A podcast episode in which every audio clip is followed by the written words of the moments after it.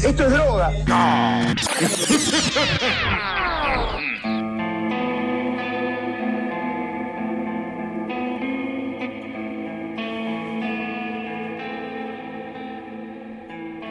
buenas, buenas a todos el oyente, bienvenidos a una nueva edición de Mambo Criminal, yo soy el Muni y conmigo como siempre los intangibles Santi Barril y Flor Cuncún, ¿cómo andan muchachos? Hola No Muni. me puedo tocar. Hola. Soy etérea.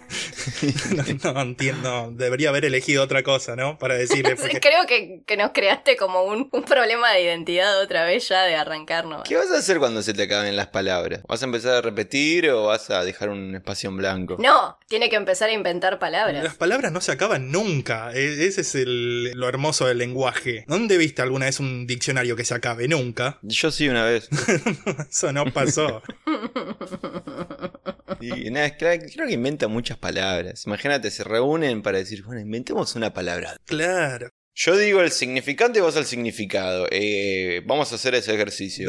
Muniflor. Yo voy a decir capurta. Capurta es claramente una capucha para hurtar cosas. Bien, está bien, tiene sentido. Muni. Para mí es un tipo de utensilio usado en la gastronomía turca. Ah, bien, bien. Puede ser No, posible. no, no, no está justificándolo, porque no tiene. No, solamente tiró cosas al azar. No, no, no, no, perdió. No, es que, es que son así Y justamente. vos, vos dijiste una capucha usada para hurtar. Y porque tiene sentido, boludo. Entonces cada vez que ves a alguien con una capurta los metes en cana. No, no, no, no, no. Eh, Perdió, perdió. Sí, perdió, está bien. Bien, mal, muy, muy mal. Lo que vamos a perder somos todos nosotros, porque la gente me va a decir, después de tanto tiempo arrancan un episodio y empiezan a hablar de capurtas. Qué estafa, boludo. Me voy a cagar a. Bueno, uno más, uno más, a ver. A ver, a ver. Chichi peraltear. Chichi peraltear. Uh, uh, no, pero yo ya lo sé. Es hacer de cuenta algo que no sos. Sí, totalmente. Total, totalmente es eso. Está re chichi peralteando, eh. Es como el síndrome del impostor, pero al revés. Ah, bueno. Que onda, vos querés que la gente crea que sos algo que, que no Bien, sos. bien. Bueno, bien, porque estuvieron acá en un, en un acuerdo. Me gusta esto. Menos mal, porque si no, no íbamos a poder avanzar. Tipo, este juego iba a seguir. Por una hora. Este juego iba a ser el fin de nosotros. Iba a ser el fin de la civilización. Sí, sí, sí, sí, puede, se puede seguir. Pero bueno, hay que empezar el capítulo eh, después de mucho tiempo de, de no grabar. Sí, sí, eh, gracias a todos por la comprensión, las buenas palabras y las puteadas también. ¿Qué De- comprensión, boludo? No comprendieron una mierda. Nos empezaron a cagar a putear. Bueno, pero los mamitos son así, nos aman a partir de las puteadas y la agresión. Eso es la única forma que tienen de mostrar afecto. Ah, eso sí. Me encanta esa relación tóxica que tenemos con los mamitos. Sí, sí, sí, sí. Así que gracias por la comprensión, las puteadas, por este tema, todas las vicisitudes de la ola de calor, ola de COVID, ola de corte de luz, eh, vacunas que te hacen más mierda que bien. Ahora me volví antivacuna después de la, de la vacuna que me di y me dejó tirado como un trapito. Y también rompiste tu rompiste tus eh, auriculares. Sí, y estoy seguro que algo, algo tienen que ver. Así que ahora soy Y, antivacuna. y No antiauriculares. culpes a las vacunas de romper tus auriculares, Muni, por favor. Sí, boludo, porque el metal que tienen que hace interferencia los rompe. Claro, claro. Sí, sí. Se me quedaron magnetizados, totalmente.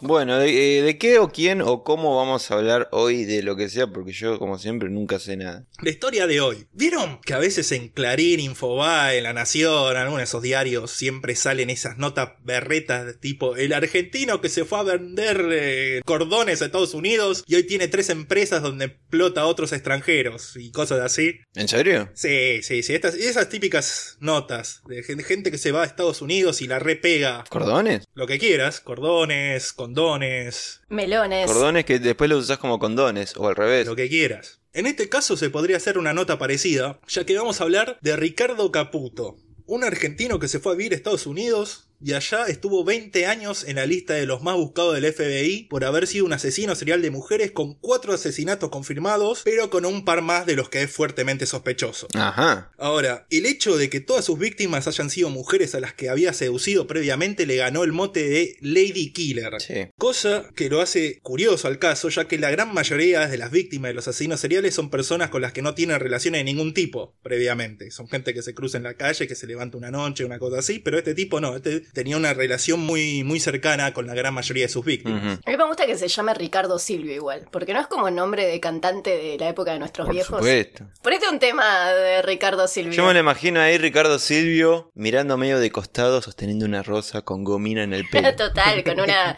camisa celeste muy clarita. Sí, pero con esos, ¿cómo se llaman? Los cuellos de las camisas bien grandes. Claro, sí, total, total. Siempre tres, tres botones innecesariamente desabrochados. Sí, sí, sí. Ricardo Silvio y, y se llama el disco Recuerdo. Recuerdo, claro, sí, sí, sí. Y usando una capurta también. También, claro. Bueno, le hubiese venido bien una capurta a Ricardo en particular. Ahora vamos a ver por qué. Claro. Es más, este caso, si, si hubiesen existido las capurtas en la época, no, no hubiese existido el caso. No lo hubiesen agarrado nunca. No, no, no, pero ah, el chabón era muy bueno, Chichi Peraltialdo. Sí, es gracioso porque es cierto. Bueno, me gusta que acabamos de inventar un término. Lo gracioso fue que Santi de verdad no sabía de qué íbamos a hablar, entonces es mucha casualidad.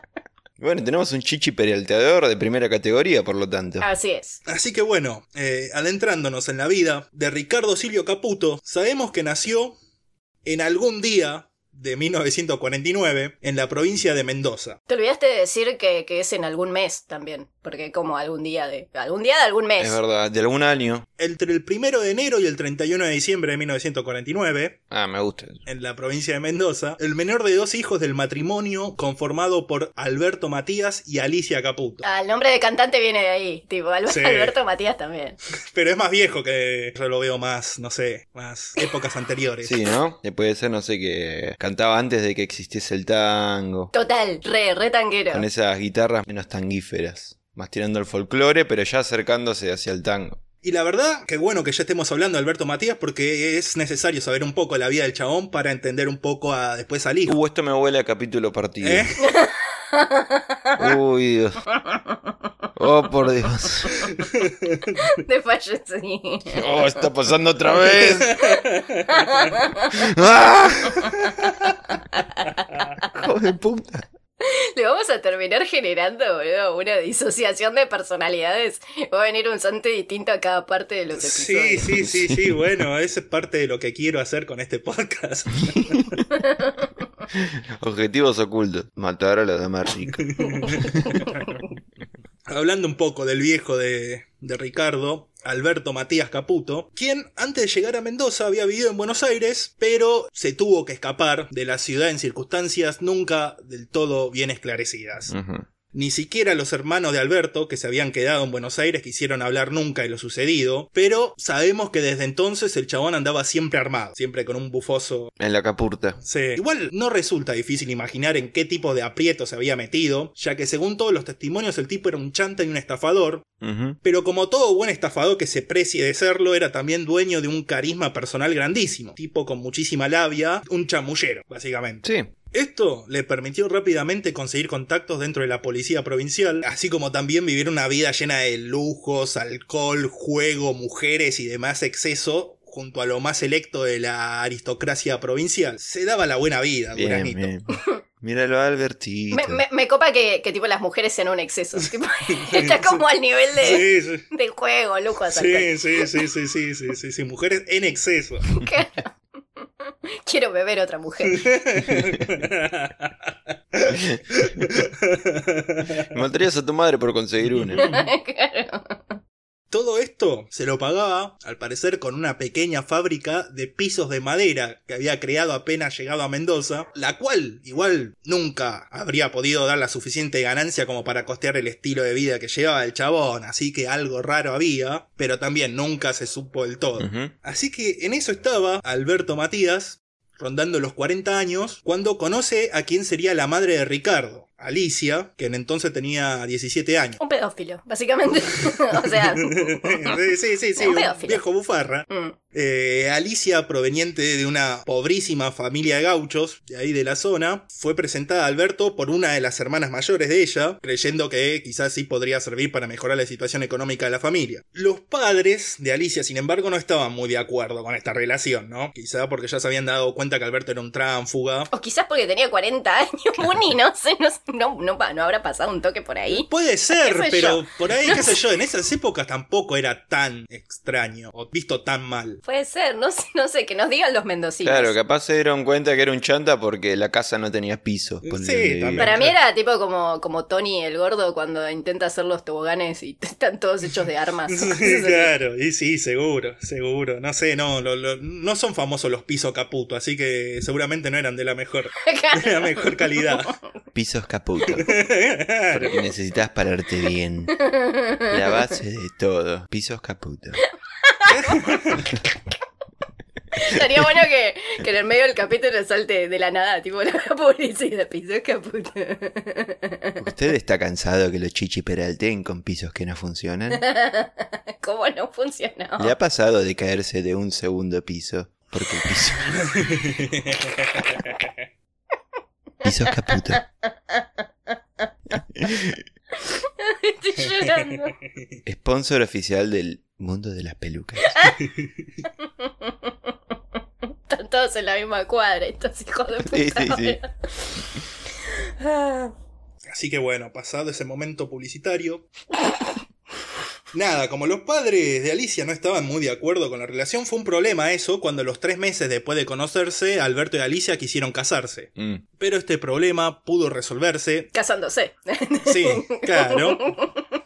Sí. Sí, pero lo pudieron hacer gracias a los dotes de persuasión de Alberto, que convenció a los jueces del registro civil que Alicia estaba embarazada. Por lo tanto, tenían que casarlo porque si no, eh, iban a ser en pecado el pibe. Claro. ¿Pero qué les importa eso a los del registro civil? ¿Tipo, no le importaría a la iglesia? Sí, porque le Preguntas que a nadie le importan. Eh, pero le dijeron, pero nos casamos en civil y después por iglesia. Pero tenemos que casarnos por civil igual, porque, eh, ¿qué pasa si no? Eh, ¿Qué pasa? Uh, uh. La cuestión que se casó de civil nada más y Alberto después se negó eh, eh, para casarse en iglesia, no quiso nada. Pero bueno, se casaron de civil, así. Alicia eso le molestó un poco porque era muy religiosa. Mí no, pero dijo, bueno, está bien, después veremos cuando nos casamos por iglesia. La cuestión es que al poco tiempo de casarse, Alicia se dio cuenta que quizá Alberto no era el mejor tipo de todo. Sí. El chabón se negaba a abandonar su vida de excesos. Cuando no invitaba a sus amigos a su casa y se quedaban toda la noche jugando a las cartas y bebiendo, se iba él mismo al casino y se quedaba toda la noche de gira. Seguía frecuentando prostíbulos y teniendo amantes a las cuales llegaba hasta su misma casa y se las presentaba a Alicia diciendo que eran amigas, pero se iban a quedar a dormir y que las banque y que les hiciera el desayuno después. No, no, no, no, no, amigo. Que es un atropello esto, es un escándalo. Porque de última, eh, hace tu vida, pero no la trates de boluda a la, a la señora. No, que le vine a mostrar el piso. Claro. Vinieron a ver el piso. Pero bueno, cuando Alicia elevó esas quejas, descubrió que Alberto además tenía un temperamento demasiado explosivo. Ajá. Cuando no le estaba gritando o pegándole a ella, estaba puteando a Dios, a la Virgen y a todos los santos. O sea, era, estaba enojado con todo el mundo, Alberto. Estaba ofuscado. Estaba ofuscado, sí. Ya ha pasado un tiempo para 1947, cuando Alberto empezó a pegarle más seguido, ella también quedó embarazada del primer vástago de la pareja, Alberto Jr. Alberto Junior. Poco después de nacido el primogénito, parecía que Dios había decidido vengarse del maltrato que Alberto padre le daba a su mujer, como así también de todas las puteadas que se comía del parte del réprobo cristiano este, ya que el tipo contrajo tifus, enfermedad que lo llevó al coma y casi hasta la muerte. Uh. Tanto fue así que Alicia hizo llevar un cura para que le dé la extremunción. Cuando hizo esto, Alicia aprovechó... ¿Qué es eso? Pará, no, entiendo, no entiendo. ¿Como para que lo confiese de- antes de morir? Eh, lo- sí, los últimos ritos, claro, como una cosa, eso, como una bendición que se le da a la gente que se está muriendo, que es como la última confesión, o si está en coma, le hacen así un, un, un coso este religioso, ¿no? Claro. y, y- Sí, sí, sí, no, no sabía se llamaba así, ok. para que el alma se vaya al cielo, ¿no? Ah. Y bueno, hecho esto, Alicia, aprovechando que el cura estaba ahí, agarró y dijo, che, ¿por qué no nos casás? Ya que no nos casamos por iglesia, con el chabón ahí en coma. Y sí, boludo, ni lerda ni perezosa. Ah, el uno por uno. Hizo el dos por uno y quedaron casados bajo los ojos de Dios. Claro. E increíblemente, parece que era esto lo que Dios quería, ya que al poco tiempo Alberto se recuperó y en cuanto pudo retomó su vida licenciosa. Mm. Tanto fue así, tanto se recuperó que pronto, en 1949, engendró a su segundo vástago, Ricardo Silvio Caputo, el hombre que nos compete en este episodio, ¿no? Ahora, con todo esto, atrapada en un matrimonio absolutamente infeliz y con el peso de dos críos, Alicia no tardó mucho en buscar consuelo en los brazos de Luis Pinto, un trabajador doméstico de la casa que era todo lo contrario a lo que era Alberto. Se hicieron amantes, por años hasta que quedó embarazada. Tuvo una nena a la que llamó Alicia, porque para qué ponerle a tu hijo otro nombre que no sea el tuyo, ¿no? Claro. Sí, sí, sí. Ya era, ya era como un patrón que estaba anterior. Sí, sí, sí, sí. Aparte esa, esa casa era muy frecuentada, se veía que los pisos eran muy buenos. Todo el tiempo sí, sí. gente viniendo a conocer los pisos. Claro. Pisos Caputo. Es más, la parió ahí en el piso para demostrar la calidad de... La calidad de los pisos, claro. Pisos tan limpios que puedes parir ahí. Ese era el eslogan. Lo podés engendrar y lo podés parir ahí. Y bueno, todo, todo en uno. Claro. El piso que te parió. Pisos Caputo. Tendrá ese piso que la vuelve loca. Que tendrá ese piso. Piso caputo. Uy, con este chiste de mierda vamos a estar todo el día, ¿eh? Tiene mucho potencial. Mira, Pisos Caputo. ¿Te pusiste a pensar que la canción de Pisos Caputo y la del payaso Plin Plin son la misma? Sí, verdad. siempre. Diré más cuando, cuando celebro un cumpleaños voy a cantar eh, Pisos Caputo. Claro. Totalmente. Pero bueno, con todo este tema de los pisos y todo eso, si bien Alicia podría haberse hecho la boluda de hacerle creer a Alberto que Alicia Jr. era suya, decidió blanquearle la situación al chabón. Mirá, la verdad que no es tuya la hija esta, es de Luis Pinto, nuestro mayordomo, que de paso es mi amante. Y Alberto se lo tomó como obviamente todos sabemos que se lo iba a tomar. Se enojó y los echó a la mierda. A Alicia, a Luis, Alicia Jr. y se quedó con Alberto Jr. y Ricardo. Me imaginé como Homero como echando a las sueras. No, tú no, Marge. Sí, claro. Entrando de nuevo a, lo- a los hijos. Tú no, Ricardo. Claro. Vuelve al trabajo, Ricardo. Güey.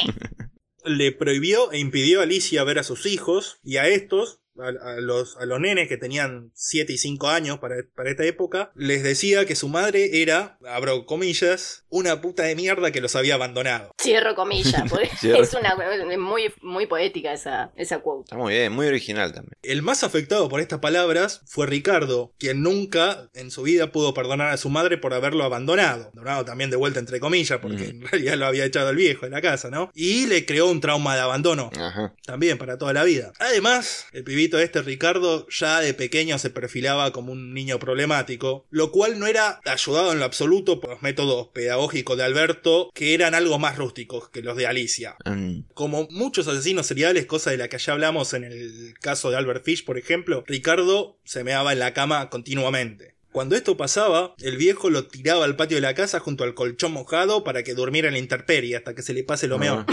Claro, Quédate quieto que se te pase la enuresis. Claro. Que igual esto lo habíamos hablado, no me acuerdo qué caso. eh, No sé si en el de Albert Fish o en otro. Sí, sí, sí, en el de Fish. Pero, onda, esto de orinarse, cuando ya no es entre comillas normal hacerlo.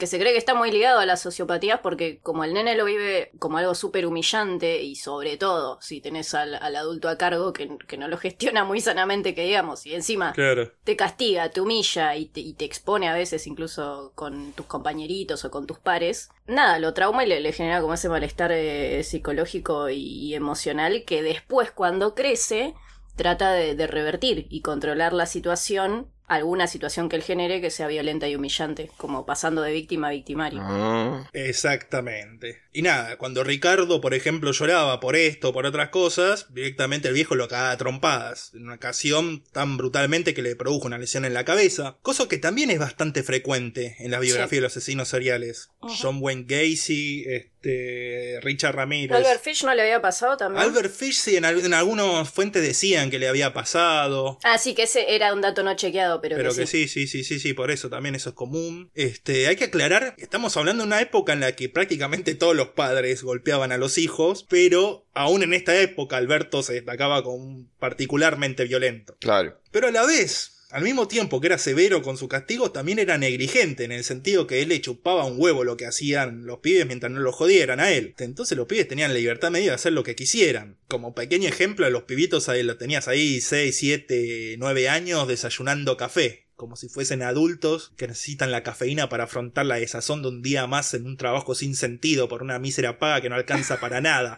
excepto para sobrevivir lo suficiente como para repetir este ciclo absurdo y sin escapatoria. Y comprar café. Ah, no. No, ese soy yo. De, no, de, de vender pisos, boludo. O sea, no, no necesitan el café para vender pisos. Pisos caputo. No, igual, ey, yo tomaba café desde esa Sí, edad. bueno, mirá. mirá. Bueno, ¿Por qué te pero- pones de ejemplo, boludo? Claro, no, porque- Tenés, tenés razón, cuando tenés razón. Encima yo comía el café. Tipo, mi vieja me, me, me daba los pocillitos, de, no me daba una cantidad industrial. Pero me. ¿Viste la mezcla que haces del café instantáneo antes de ponerle el agua? Sí. Bueno, lo batía y, y después me lo comía así. Y es lo y hasta el día de hoy me sigue gustando, pero trato de que no, porque sé que no es sano comer el café, pero eso es lo que me re gusta hacer. Es un asco. En realidad tratás de no hacerlo en público. Sí, sí, sí, sí, sí, sí, sí.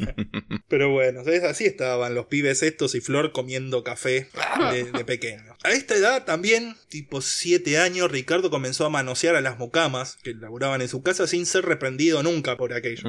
También por esa edad, junto a su hermano, crearon un juego que llamaban Tefuer, que significa fuerte al revés, al berre, ¿no? Sí. Y consistía en jugar a ser soldados, ¿no? Encomendados a una misión particular, derribar una barricada, espiar enemigos, etc. Juegos de guerra y de tiro comunes de los pibes, ¿no? Lo que igual llamaba la atención del hermano de Ricardo era que cuando Ricardito era el que tenía que inventar la misión para el juego, siempre la misión que el chabón elegía era la de perseguir, capturar y violar mujeres. Bueno. Que, que- que sano y sereno. Ok.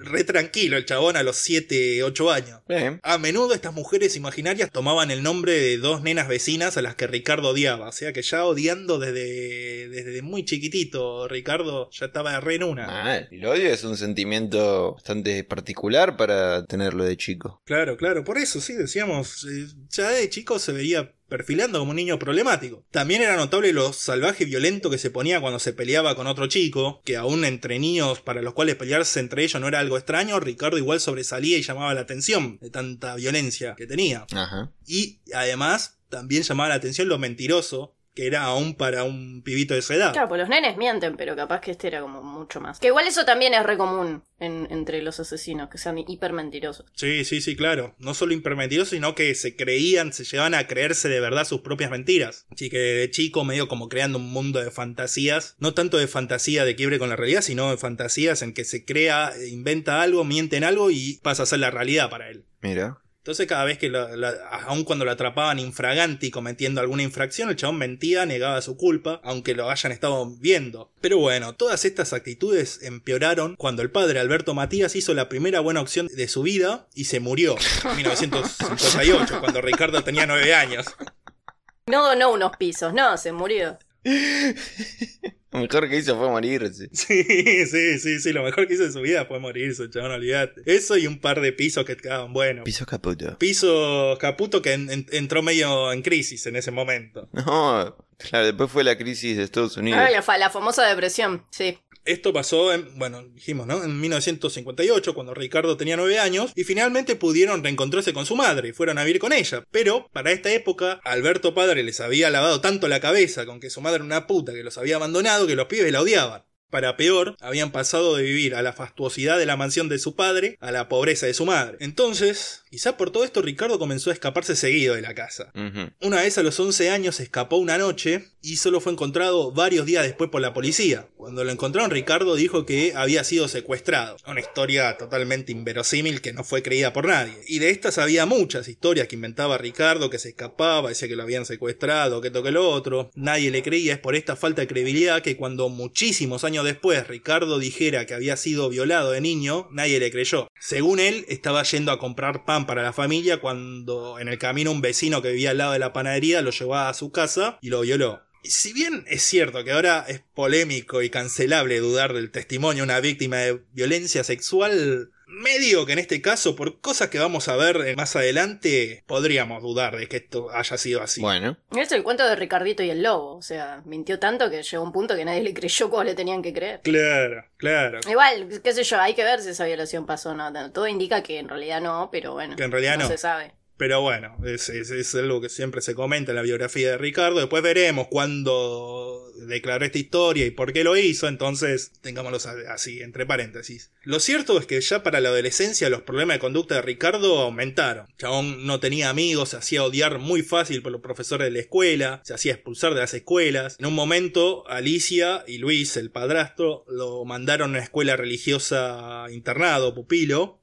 No llegó al mes y lo expulsaron y volvió y lo mandaron de vuelta a la casa. No sabían qué hacer con el pibe.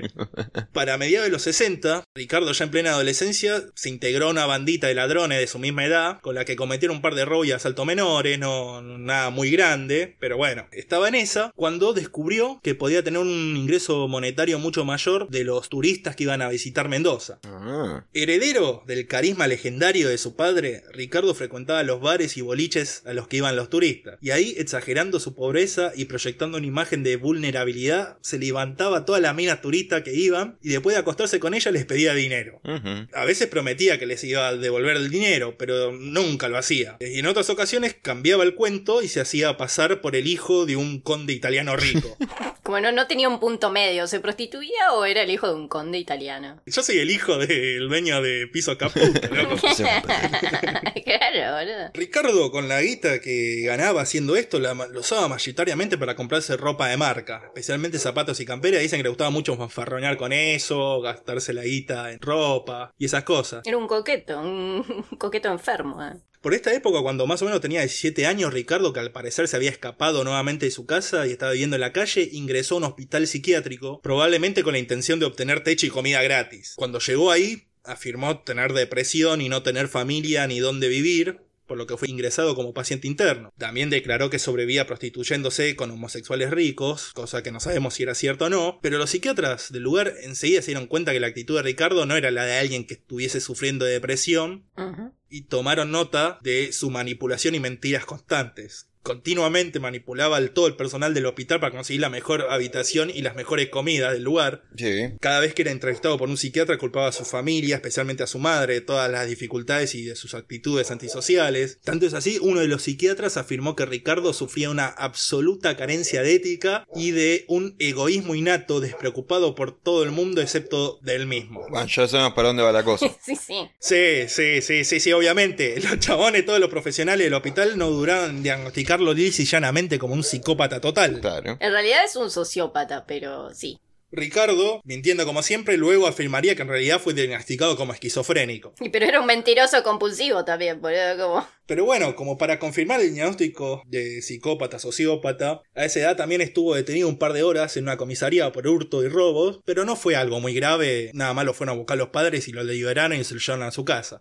El tema es que para este entonces la relación con su madre y su padrastro ya estaba en un punto irrecuperable. Ricardo decía que fantaseaba todo el tiempo con torturar y matar a Luis, el cual si bien algunas veces usaba la violencia como castigo, lo hacía en la medida que era considerada normal para la época, no es que era un padre excesivamente golpeador. Pero bueno, a esto a Ricardo obviamente no le gustaba un carajo, pero en todo caso, quizá por única vez en su vida, en vez de seguir sus impulsos sádicos, Ricardo tomó la decisión más racional y se independizó. Según le dijo a su familia, había conseguido trabajo vendiendo cosméticos a domicilio, laburo que le demandaba viajar por todo el país. Ajá. No, ¿qué sentido tenía? O sea, no- bueno, no, está bien, no puedes vender siempre los mismos productos a la misma gente. Tenés que viajar, tenés que ir a pero por no... el país, tipo, necesario. Sí. Porque con, con tomarte el 60 no alcanzaba. no alcanzaba, porque probablemente no vendía cosméticos. No, tengo que ir a la frontera con Colombia a, a vender Claro, abón. claro, claro, porque dicen que las veces que volvía a Mendoza a visitar a su familia llegaba con muchos regalos y muy caros para los familiares, lo cual sabemos que es imposible conseguir vendiendo abón.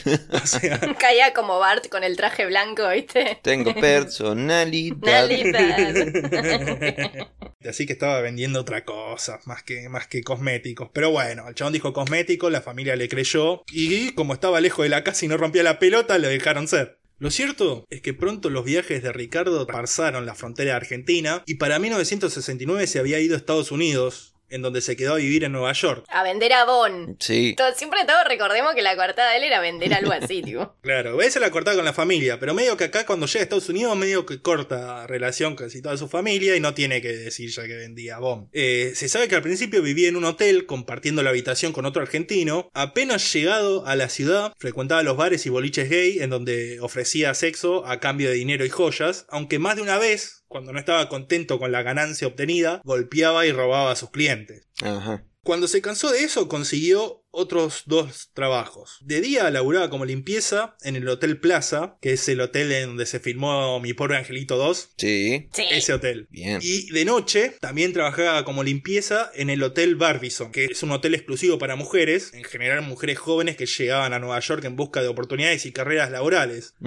Pero no parece haber registros ni testimonios sobre conductas inapropiadas o violentas de parte de Ricardo con las huéspedes del hotel. Que se estaba conteniendo todavía, o, o no, no quería mezclar placer y trabajo al mismo tiempo. Pero nada, parece que se había comportado bien laborando en ese hotel. En eso andaba cuando en noviembre de 1970 fue hasta un banco a retirar un cheque con el sueldo de su trabajo en el Plaza. Sí. Ahí fue atendido por Natalie Brown, de 18 años, que enseguida llamó la atención de Ricardo, porque era una chica muy bonita, ¿no?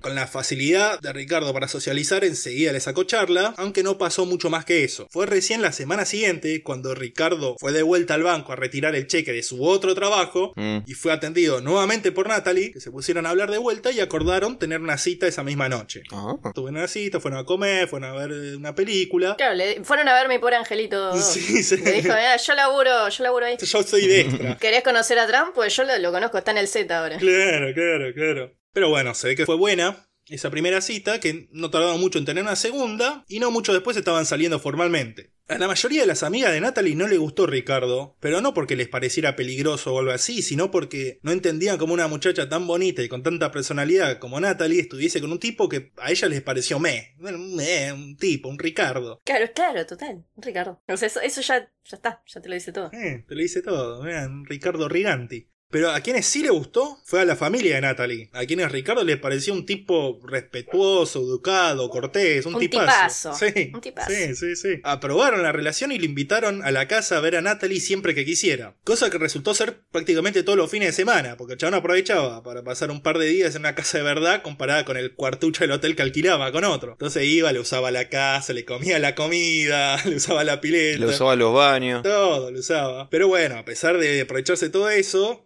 Chabón se comportaba igual como un caballero y lo querían. Hasta dormían en habitaciones separadas con Natalie cuando iba a lo de los viejos. Pero bueno, de a poco, por lo menos para Natalie, esta fachada de tipo correcto empezó a resquebrajarse un poco, ¿no? Uno de los primeros de estos indicios eh, de que no estaba quizá todo bien dentro de la cabeza de Ricardo fue una fiesta con amigos de Natalie donde se ve que había muchísimo porro, ¿no? Entonces estaban todos ahí, eh, dándole al faso, hasta que en un momento Ricardo le pega mal, empieza a gritar, a putear y se pone violento y se quiere cagar a trompada con todo el mundo. Ajá. Que Natalie logra calmarlo. Lo que es bastante loco, porque te puede pegar mal el faso, pero no te pones violento. Claro. No se supone que como que exacerba, como el alcohol, como que exacerba tu, tu personalidad o tu mambo personal, pero igual no, igual no te pone así re violento. Eso es porque él ya era así. Claro. Ya de chiquito igual ya era así, tipo que se cagaba trompada, se cagaba trompada Sí, fuerte. sí, sí, sí, sí, por eso. Y este le dieron un par de pasos de más y se volvió, se puso como loco. Pero bueno, Natalie lo pudo calmar y dijo, nada, está bien, se paranoiqueó. Vámonos que Ricardo se, se puso del orto, se paranoiqueó y, y listo. Y todo bien. Así que no le prestó Natalie mucha atención al asunto. Y para febrero de 1971 se fueron de vacaciones a Puerto Rico y a las Islas Vírgenes. Vacaciones pagadas totalmente por Natalie, porque Ricardo, y esto no debería ser una sorpresa para nadie, era un parásito total. Y desde el principio de la relación ella se había encargado de que todos los gatos corrían por parte de Natalie. Fueron ahí a Puerto Rico, Islas Vírgenes, estaban ahí en las vacaciones y Ricardo decidió y convenció a Natalie de, en vez de regresar a Nueva York, fueran a Miami, a Los Ángeles y después a San Francisco, Bueno. en donde alquilaron un departamento y pensaban asentarse ahí, a vivir allá. Ok. Obviamente, todo pagado por Natalie, o más bien por los padres de Natalie ya a esta altura, que cuando se enteraron que eh, planeaban quedarse a vivir en San Francisco, dejaron de pasarle guita. Claro. De la falta de dinero, se volvieron a Nueva York enseguida. Y sí. Al regresar a Nueva York, Ricardo comenzó a insistirle a Natalie con casarse, más que nada porque su visa estaba por expirar. Entonces, si se casaba con un estadounidense, iba a poder quedarse en el país legalmente. Natalie fue hasta el registro civil y lo anotó a Ricardo como su prometido, lo que le daba una extensión a la visa. Pero lo cierto es que no tenía ninguna intención de casarse con él, ni le informó de este supuesto compromiso a su familia ni a sus amigos. Ajá. El tema es que después de las vacaciones, Natalie, aun cuando Ricardo nunca había sido violenta con ella, ya había visto demasiado la verdadera personalidad agresiva, manipuladora y celosa de Ricardo. Y además había cansado de que Ricardo le pidiera guita todo el tiempo y no pusiera un mango. Claro, sí. Claro, aparte el chabón seguramente se seguía dando la bombiván. Sí, claro. O sea, como no, no creo que en esta época se haya privado de nada No, no, no, no, nunca se privaba de nada. Cuando podía no se privaba de nada. Entonces Natalie se había decidido dejar. Digo, ya fue bueno, todo muy lindo con Ricky, pero ya está, ya terminó esto. El viernes 30 de julio de 1971, Ricardo se apareció en la casa de los Brown para pasar otro fin de semana ahí. El viernes y la mayoría del sábado transcurrieron normalmente, como muchos otros fines de semana. El sábado, a la noche, tanto los padres como el hermano de Natalie salían de joda por ahí, cada uno se iba a hacer lo suyo. Sí. Entonces iban a quedar Natalie y Ricardo solos en la casa y ella iba a aprovechar ese momento de soledad para hablar con Ricardo y terminar la relación. Por supuesto, de lo que sucedió después solo tenemos el testimonio de Ricardo, el cual ya sabemos que no es... Sí, muy- hay que agarrarlo con pinzas. Sí, sí, sí. Según su declaración, Ricardo intentó tener sexo con Natalie, pero ella lo rechazó diciéndole que había conocido otro hombre. Entonces quería terminar la relación porque ya se estaba viendo con otro. Después de esto, ella fue hasta la cocina con Ricardo siguiéndola, preguntándole si ya no la amaba, a lo que ella como respuesta la- lo habría empujado mientras le decía fucking speak, que significa algo así como sudaca de mierda. Y a partir de este momento, la mente de Ricardo se habría quedado en blanco, habría visto cosas, puntos blancos, escuchado ruidos, y cuando volvió a entrar en conciencia, estaba Natalie muerta. Claro. Lo más probable que haya pasado en realidad es que ya en el cuarto, después de rechazar los avances de Ricardo, este la hubiese comenzado a agredir y Natalie se escapó por toda la casa hasta que quedó acorralada en la cocina. Claro, lo más probable es que él la haya estado empujando. ¡Ey, Claro, ey, ey! Pesado, ¿viste? Sí, sí, sí, sí, claro. Ahí Ricardo agarró un cuchillo y comenzó a apuñalarla repetidamente por todo el cuerpo. Y cuando Natalie ya estaba en el piso, malherida, pero aún con vida, Ricardo le puso las manos alrededor del cuello y la estranguló hasta matarla. Ajá. Ya con Natalie muerta, Ricardo se cambió la camisa que había quedado llena de sangre e hizo algo extraño por los asesinos seriales, pero que si lo pensamos un poco tiene sentido. A ver. Salió de la casa, fue hasta una estación de servicio, desde ahí llamó a la policía y confesó haber matado a Natalie y se quedó esperando a que llegara la policía, que llegó un par de minutos después y lo arrestó. Ahora, sabemos que Ricardo tenía una relación pública con Natalie, que había estado en su casa todo el fin de semana y que había sido visto por toda la familia de ella antes del asesinato. Aún si se hubiese escapado, quedaría claro de primer momento que él había sido el asesino. Claro, sí. Claro. Entonces, o premeditadamente o como una idea surgía en el momento, lo cierto es que Ricardo decidió que lo mejor que podía hacer era entregarse y mostrarse como arrepentido por lo hecho en un momento de enajenación mental, esperando ser enviado a un hospital psiquiátrico en vez de una prisión. Claro, como que tenía que mostrar estas dos facetas, como uno, me volví loco, Eh. yo no me acuerdo de nada, me mandé esta cagada y llamar y decir, pero ya estoy en, en razón de ser y me estoy entregando como un ciudadano bueno que soy. Ah, ya aprendió la lección. Hay que darle dinero. Hay que darle dinero. sí. sí, sí, sí, sí, hay que darle más dinero todavía. Nada, en la comisaría declaró la versión de los hechos que comentamos antes, que ella lo habría empujado, que le dijo que tenía otro amante, que le dijo fucking speak, todo eso. También declaró que cuando llegó el momento de los cuchillazos y la estrangulación, había oído voces y había visto puntos de colores que le habían nebulado la vista. Para darle más sustento a esa historia, a mitad de la noche comenzó a hablarle a Natalie como si estuviera viva y ahí con él. Sí. Y si bien varios de los detectives que trabajaban seguido este tipo de casos eran escépticos con esta confesión, Ricardo, demostrando nuevamente sus dones para la manipulación, logró convencer a los psiquiatras forenses y al juez de la inimputabilidad, mostrándose desorientado y con reacciones emocionales discordantes, diciendo que escuchaba voces, especialmente la voz de su padre, a quien esta vez era el padre quien culpaba de todo lo malo que había pasado en su vida. Que aprende el hombre gato. Tal Sí. cual, era como un hombre gato, pero bien. Claro, estaba actuando bien. Sabía hacerlo, sabía hacerlo. Tanto es así que fue diagnosticado con esquizofrenia y enviado al hospital para criminales enfermos de Mateawan, en Nueva York. Ah, mira. Así que le salió bien el plan, por ahora. Recién llegado al hospital, Ricardo siguió actuando como loco, pero con el pasar de las semanas comenzó a mostrar signos de mejoría. O más correctamente, dejó de actuar. Claro. En cambio, al igual que cuando estuvo internado en su adolescencia, comenzó a manipular tanto a los otros internos como a los encargados y psiquiatras del lugar para lograr las mayores comodidades que pudiera ofrecerle el hospital. Enseguida varios profesionales del lugar comenzaron a sospechar que lo que en realidad tenía Ricardo no era esquizofrenia, sino trastorno de personalidad antisocial, o como se llamaba en esa época, psicopatía. Sí. Pero cada vez que se pedía una reevaluación del caso, este era desestimado por los jueces a quienes o no les importaba el caso, o no querían involucrarse en un caso en donde o se había librado de la cárcel a un hombre culpable, o se iba a mandar a la cárcel a un hombre con una enfermedad mental, medio que no, no, no, no querían meterse en esa por las dudas, y dijeron, bueno, déjenlo ahí, total, no molesta a nadie. Claro. Toda su vida estaba basada en, bueno, pero a mí no me está rompiendo la pelota, listo, jalo, entonces haga lo que quiera. Como Sí, básicamente la historia sí, es eso. Sí. La gente que está siempre a cargo de él es como, bueno, mientras a mí no me hinche las pelotas, está todo. Claro, claro, claro. Y en, en el momento pareció una buena solución. Pero. Pero demostraría muy pronto no haber sido así. Más precisamente en 1973, cuando luego de estar dos años en ese hospital, Ricardo conoce a su próxima víctima, Judith Becker.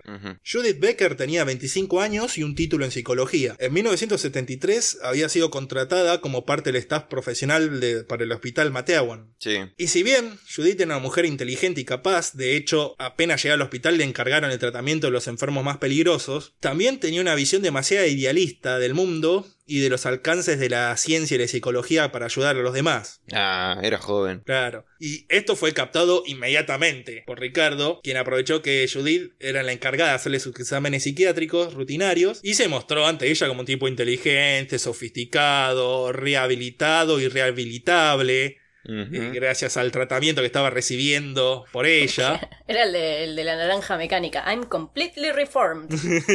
sí. sí, sí. I'm singing in the rain. Claro, después se desmaya en, en la comida, se pega un cabezazo en la mesa. Así que no solo buscaba convencer a la psicóloga, sino que también intentaba seducir a la mujer. Ujú. Y en esto tuvo éxito, porque apenas Ricardo fue trasladado al Hospital Mental de Manhattan, Judith comenzó a visitarlo ahí. Trasladado en gran parte gracias a los diagnósticos de Judith, que decía este tipo está, está- le está yendo bien, este, está recuperándose perfectamente, entonces lo trasladaron al Hospital Mental de Manhattan, que era de menor seguridad. También, gracias a ella, consiguió salidas transitorias del hospital, tanto por el diagnóstico favorable de ella como el comportamiento de paciente modelo que estaba, estaba teniendo Ricardo. Y bueno, no tardaron mucho en volverse pareja, Judith y Ricardo. Mirá. Ahora, cuando se los presentaba a los amigos, Judith les decía que era un colega suyo el hospital, no un paciente. Un poco le debe dar de pudor, ¿no? O sea, estoy saliendo Pero con es el uno de los- heredero de pisos caputo, boludo, qué sé yo. Claro, el piso caputo. No la iba a dejar pasar tampoco, era como... No, la, la verdad que no, era un buen partido, ¿no? Está bien, había matado a su novia anterior, pero era heredero de, de pisos caputo. O sea, tenés que. Pero ella le, ella, ey, ella le dijo eso que le- ¿Cómo era la palabra esa rara que la aprendí acá? Fucking, fucking, ¿cómo era? Speak. Speak. Claro. Como que ella habrá dicho, bueno, pero que... Totalmente, Eh. totalmente. Así que ahí estaban, ahí Ricardo haciéndose pasar por colega de Judy ante los amigos. Pero bueno, después cuando estaba en el hospital, Ricardo dividía su tiempo entre trabajar en la cafetería del lugar, aprender karate y hacer ejercicio. Esto hay que tener en cuenta. Ricardo era muy fuerte, tenía muy buen físico y sabía pelear, sabía karate muy bien. Y también se dedicaba a la práctica de actividades artísticas, como el dibujo y la pintura, en los que parece que tenía algún talento, y la poesía, que era... Otro más, boludo. La poesía. Como siempre nos gusta reírnos de la mala poesía de los asesinos, vamos a recitar algunos de sus poemas. Ay, bueno. Hay que aclarar que los poemas estos estaban escritos en inglés originalmente, entonces en la traducción al castellano se pierden siempre algunas rismas. Pero es mejor aún. Hay, hay una frase que dice, eh, leer poesía traducida es como estar bajo la lluvia con un, con un coso para lluvia. ¿Qué? ¿Qué? Con un impermeable, ahí está, es como mojarse en la lluvia pero con un ¿Quién la impermeable. escribió? El, el gallego que hacía poesía, que también hablaba. Lo escribió él, eh, Ricardo, Sí, la claro, frase famosa claro, de Ricardo. Ay. Pero bueno, igual ya en su versión original tampoco tenía mucha rima ni sentido, la verdad. Estas. Que lo lea Santi, que lo lea Santi, ahí lo puse en Discord. Bueno, con ustedes este es el poema de Ricardo Caputo, Está auspiciado el poema, ¿no? Santi? auspiciado por Pisos Caputo. Y dice. Amor que tira hacia mí, se asoma al yo interior, que se esconde, dudando lentamente yo, me acerco. Por favor no me pidas que sea siempre bueno y amable y amoroso. Hay tiempos en los que seré frío y desconsiderado y difícil de entender. Pero será solo el clima o la fiebre o por alguno de mis humores. Por favor escúchame cuando te hablo y por favor nunca pienses en nadie más cuando te beso. Por favor no comiences una discusión ni me hagas parecer tonto en frente de otras personas. Este poema fue auspiciado por Piso Caputo. Que no te chichiperalteen. Piso Caputo. Pero él- dale, no, si pintaba como escribía, estamos al horno. A mí me sonó rea esa canción del otro yo de este, como le dice, cuando no haya aire para respirar te estaría asfixiando y tipo, y solo podés pensar en mí y sos mí, como que es re psico- Sí, sí, psicótica sí. esa canción de mierda, bueno. Sí, bueno, bueno, este poema también. Yo no sé cómo no vio ninguna red flag Claro. En este poema, porque se los mandaba a ella, ¿no? Aparte muchos pedidos, muy pedigüeño, no, no, no, muy pedigüeño, Eh. tipo, es una carta a Papá Noel esto, ¿no? Sí, y eso que no le pidió guita también en el poema, ¿no? Claro, por, favor, dame plata y no me pelees. Por favor, dame dólares, no rublos. Claro.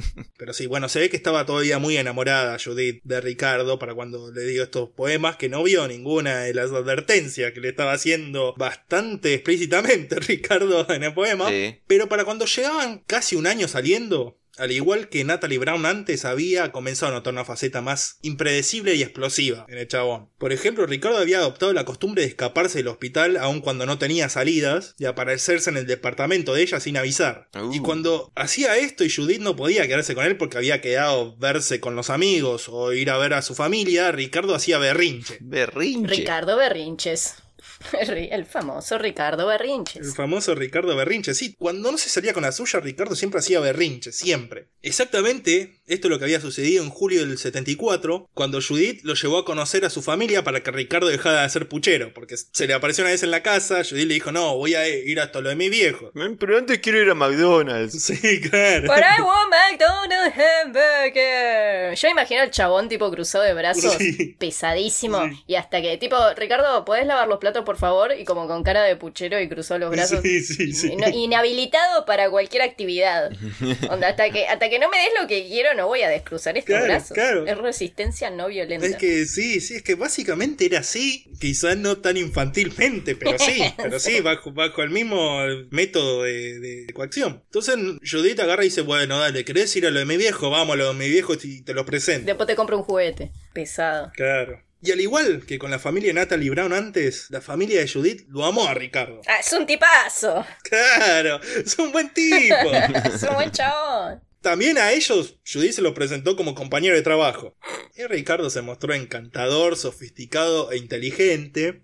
Aunque esta vez se mostró como más reservado. Se ve que notó que a esta familia le iba a caer mejor si se mostraba como reservado. Claro. Así, pero bueno, era un tipo que, por ejemplo, según la hermana de Judith, en un testimonio que dio después, chabón eh, parecía que sudaba seguridad en sí mismo. Claro. Transpiraba seguridad. Y además a los Becker le dijo que su familia era rica y que lo habían mandado a estudiar en los Estados Unidos. Con los pisos, a la guita que hacemos nosotros allá en Argentina. Mendoza es más, la provincia de Mendoza es, es conocida por sus pisos. Claro. La capital de los pisos se llama. Sí. Sí, sí, sí, sí. Pero aún a pesar de la aprobación familiar, Judith ya había decidido cortar con Ricardo. La decisión final la había tomado al enterarse que estaba embarazada de él, cosa que mantuvo en secreto, hasta del mismo Ricardo. Ah, Entonces, una vez terminada la visita a la familia, le dijo a Ricardo, mirá, yo me voy a quedar acá con mi familia en Connecticut, Connecticut. Connecticut. Ricardo dijo, bueno, yo me vuelvo a Nueva York, después te espero allá. Una vez que estuvo sola, Judith lo primero que hace fue abortar y después lo llama a Ricardo para decirle que no la volviera a ver. Uh. Y además le dijo que tenía otro novio que era policía, como para que no le hinchara las pelotas después. Ricardo no le creyó esto último, lo cual era una mentira, y cuando ella volvió a Nueva York comenzó a hostigarla durante meses para que lo volviera a aceptar. Y cada vez que lo rechazaba, él se volvía más posesivo y furioso. Me imagino escribiéndole poemas. Por favor, aceptame de nuevo. Por favor, perdóname. Por favor. Por favor, dame más guita que tengo hambre. Claro, por favor, que aquí afuera hay grillos. Claro, boludo. Pesado. Pero bueno, después de un tiempo pareció desistir y se limitó a llamarla y hablar por teléfono, lo cual ella aceptaba, decía, bueno, dale, está bien, hablemos por teléfono. Y mientras trataba de congraciarse con Judith, comenzó a urdir un plan para escaparse definitivamente del hospital de Manhattan. Ajá. El chabón ya tenía 6 mil dólares en una cuenta bancaria, los cuales habría supuestamente juntado gracias a su trabajo en la cafetería del hospital y vendiendo cuadros y dibujos. Uh. Sí, sí, sí, sí. Pero no, no- uno no, no llegás a juntar 6 lucas verdes con esos dos laburos, que encima de la cafetería del hospital, o sea, no te iban a pagar mucho. ¿Y cuántos cuadros y dibujos podés vender? Aparte tan bueno, están, o sea, si, como digo Santi, si los dibujos eran como los poemas, boludo, dale. Tengo un caputo original. Claro. Eran todos pinturas de, de pisos. Claro. Dibujaba con tiza en el piso. Cuando vos decís un caputo original, ¿referís a un- una pintura o un piso? Porque... Porque es una familia, claro, multitalentosa. Claro, Mm. totalmente. Pero bueno, el chabón tenía esas seis lucas. Cuando salía del hospital iba retirando gradualmente el dinero. También aprovechaba esas salidas para ir a probarse diferentes tipos de pelucas. en los negocios especializados en las ventas de pelucas. Mira. Peluquerías, no sé cómo se llaman. La mansión de las pelucas, boludo. ¿Cómo se llaman? Tienda de pelucas. Tienda de pelucas, no tienen nombre. Es lo que yo le dije. Es lo que yo. Porque cuando estábamos. a- No, vos dijiste peluquerías. No, no, no, no. Cuando estábamos. ar- Y buscalo, porque está en nuestro chat. Cuando, cuando estábamos armando esto, también vi que, no, que habían puesto lo de tipo, ¿cómo se llama? Peluquerías. Y le puse tienda de pelucas, Munios. Y ahí fue que empezamos a buscar que a la vuelta de la casa de Santi está la el, el mundo de las pelucas. Unas grandes, unas muy buenas pelucas, ¿eh? Dame dinero. Sí, ¿no? Deberíamos manguearle si le estamos haciendo publicidad ahora al mundo de Claro, pelucas. loco. ¿Por qué siempre nues- nuestros auspiciantes tienen que ver con pelo? ¿Con afeitar pelo o poner pelo? Eh, Onda como el de Smooth My Balls. eh, no sé, algún trauma tenemos tener ahí, no, no muy bien resuelto con el pelo. Capaz que las pelucas las hacen con.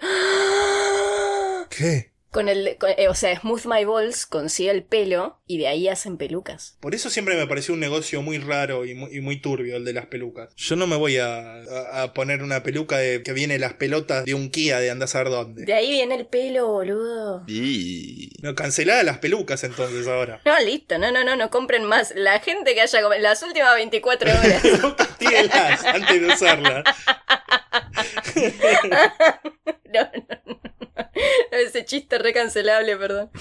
No sé si cancelable, pero no sé qué, qué tan viejo va a quedar para cuando salga al aire. Pero no importa. Claro.